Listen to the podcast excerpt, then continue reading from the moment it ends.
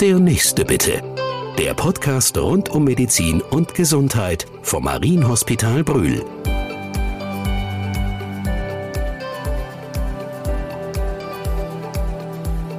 Herzlich willkommen im Marienhospital Brühl. Wir sprechen heute mit unserem Gast Heike Temm.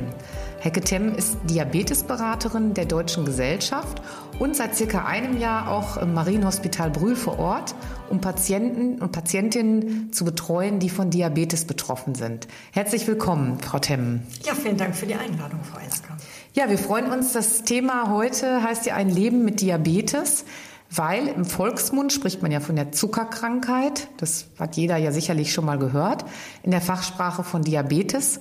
Und äh, als Oberbegriff, was können wir uns als Laie unter Diabetes erstmal grundsätzlich vorstellen?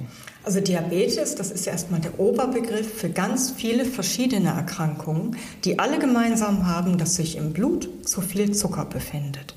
Ein bisschen Zucker muss immer da drin sein, weil wir den Zucker brauchen als Energiequelle, als Kraftstoff, so wie das Auto Benzin braucht oder der Ofen Kohle oder Holz braucht, so braucht auch die Körperzelle Zucker, um zu funktionieren. Der Zucker, der stammt aus den Kohlenhydraten, aus der Nahrung, wie zum Beispiel Kartoffeln, Nudeln, Reis, Brot. Der findet sich in der Nahrung in unterschiedlich komplizierten, komplex aufgebauten Molekülen, wird im Wege der Verdauung zerkleinert. Also wir beißen zum Beispiel von einem Brot ab, der Bissen wird verkleinert im Magen noch weiter zerkleinert und am Ende im Blut findet sich dann immer ein Einfachzucker. Das ist der kleinste Baustein. Zu viel davon ist allerdings gefährlich. Also zu viel ist gefährlich, genau.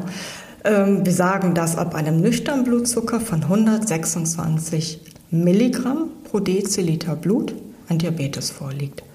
Und ansonsten wird es krankhaft. Also wenn man zu viel Zucker im Blut hat sozusagen, dann äh, ist es schon problematisch.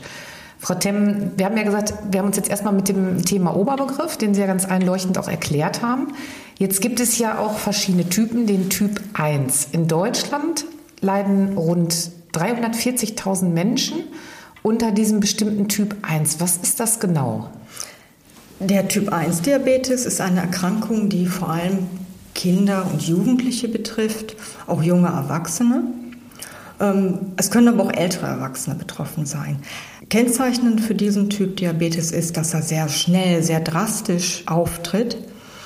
Aus vorher gesunden Menschen wird innerhalb von Wochen ähm, ein kranker Mensch, der sehr starken Durst entwickelt, sehr, starke, sehr stark Gewicht verliert, sehr erschöpft wird. Und das resultiert alles aus dem erhöhten Blutzucker weil dadurch, dass sich der Zucker im Blut staut, die Körperzellen hungern. In den Körperzellen findet sich dann keine Energie mehr.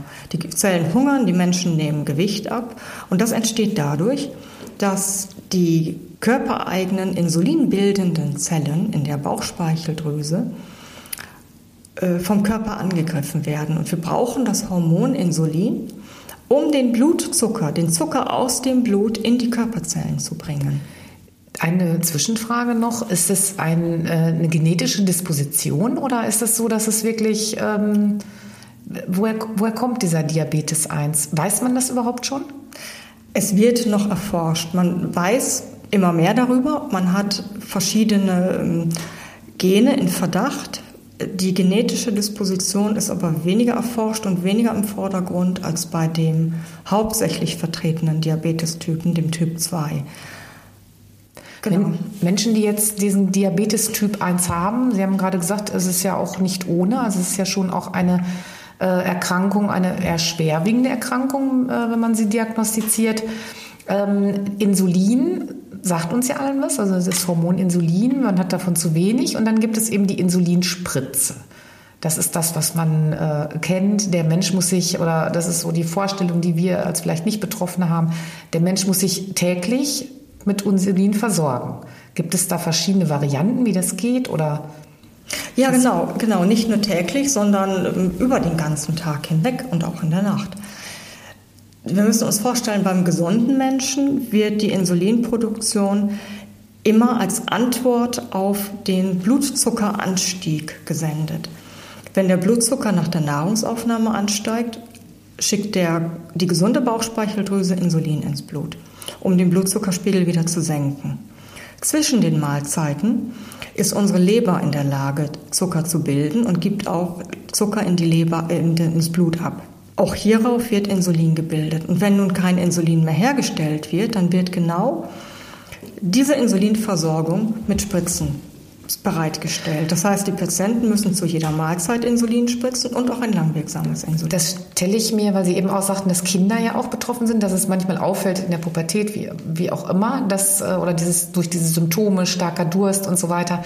Ähm, das ist ja sicherlich auch sehr belastend und das muss man ja, glaube ich, richtig lernen. Ne? Ob es jetzt Insulin spritzen, es gibt auch, glaube ich, Pumpen. Es gibt ja äh, auch Menschen, die sich mit Insulin pumpen.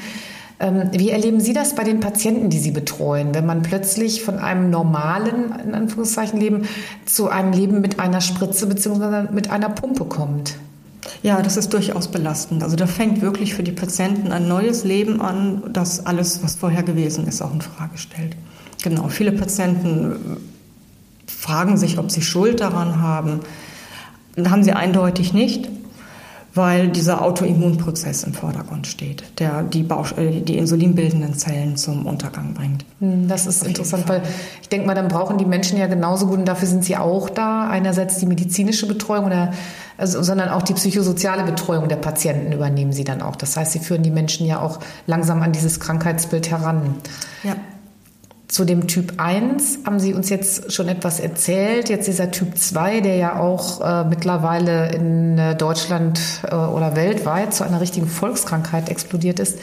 Äh, ich habe mir das mal angeguckt. Rund sieben Millionen Menschen deutschlandweit haben diesen Diabetes Typ 2.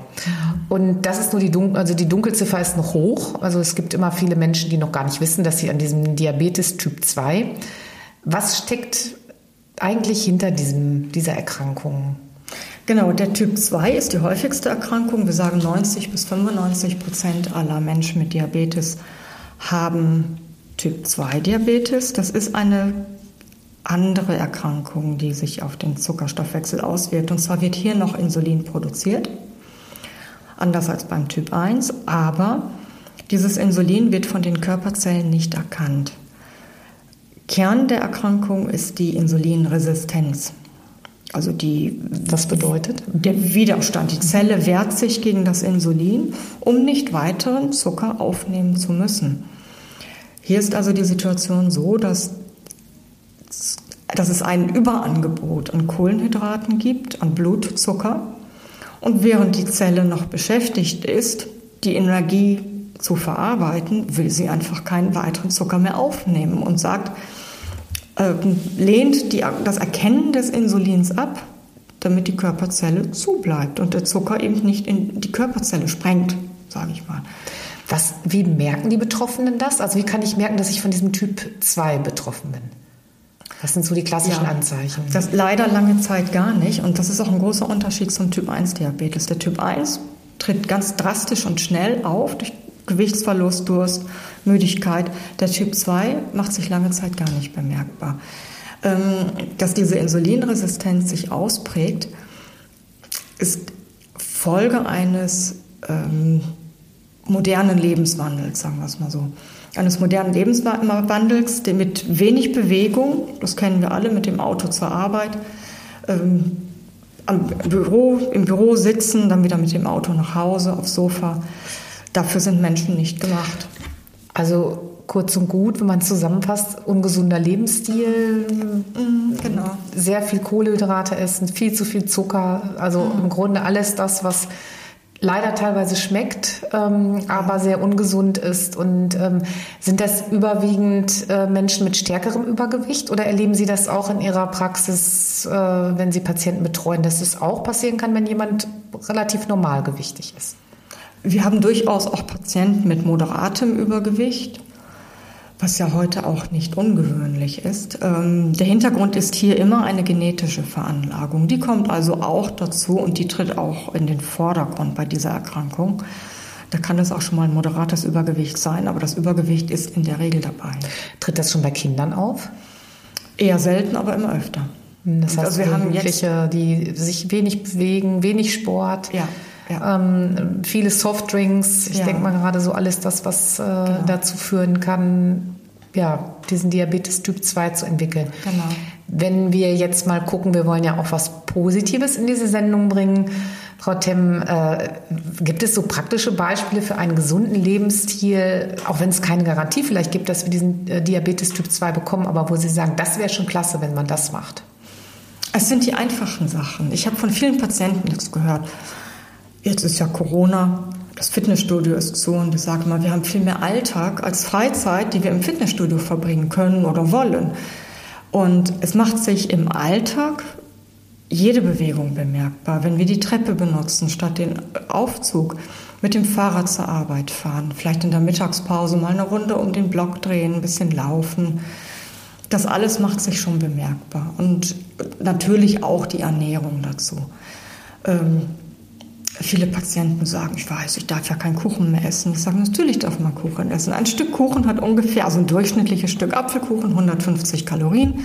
Ein durchschnittlicher Mensch von 80 Kilogramm, oh, von 80 Kilogramm verbraucht in einer, einer halben Stunde spazieren gehen 150 Kalorien. Also zieht man sich doch bitte die Schuhe an, geht zum Bäcker, kauft sich ein Stück Kuchen, läuft nach Hause und genießt den Kuchen. Genuss gehört doch dazu. Ja, das ist immer sehr entlastend. Ich finde, wir ja, haben ja auch schon einen Podcast gemacht mit einer Ernährungsberaterin, einem Orthopäden. Und äh, es ist einfach ganz gut, man weiß, dass es manchmal wirklich die kleinen Dinge sind und dass auch manches erlaubt ist. Also dass es nicht darum geht, strikt äh, keine Süßigkeiten mehr zu essen, sondern wirklich dieses Maßvolle. Und das kann genau. man lernen und äh, da muss man vielleicht wirklich einfach solche Dinge auch in den Alltag integrieren, genau wie die Bewegung. Ja, genau. Also ganz wichtig ja. ist bei, der, äh, bei dem Leben mit Diabetes, sage ich, die Lebensqualität in den Vordergrund zu rücken und auch das Genießen wieder zu lernen. Sie sind jetzt seit, glaube ich, einem Jahr im Marienhospital Brühl mhm. und ähm, haben Sie Patienten auf unterschiedliche Art und Weise, die Sie kennenlernen, also in unterschiedlichen Fachrichtungen oder ähm, es, sind es mehr Patienten, die in einer bestimmten Abteilung zu finden sind?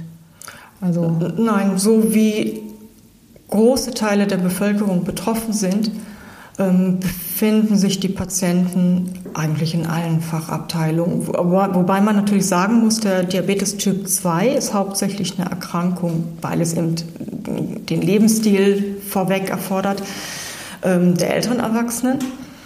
Die Erkrankung tritt mit ab, im Schnitt ab 40 Jahren zutage und ähm, die meisten Erkrankungen, äh, Erkrankten sind äh, im Rentenalter, muss man so sagen. Das heißt, das also wirklich natürlich ältere. Okay. Frau Timm, das war sehr interessant, vor allen Dingen in der Kürze ist es schon erstaunlich, was wir jetzt gelernt haben, ähm, diese Unterscheidung, dann nochmal wirklich diesen Überbegriff zu erklären. Wir sprechen von der Zuckerkrankheit, das ist auch legitim, denke ich mal. Und äh, ja, ich freue mich, dass Sie äh, hier sind und vielleicht gibt es ja nochmal ein gemeinsames Thema zusammen. Alles Gute Dankeschön, Ihnen. Dankeschön. Ihnen auch alles Gute.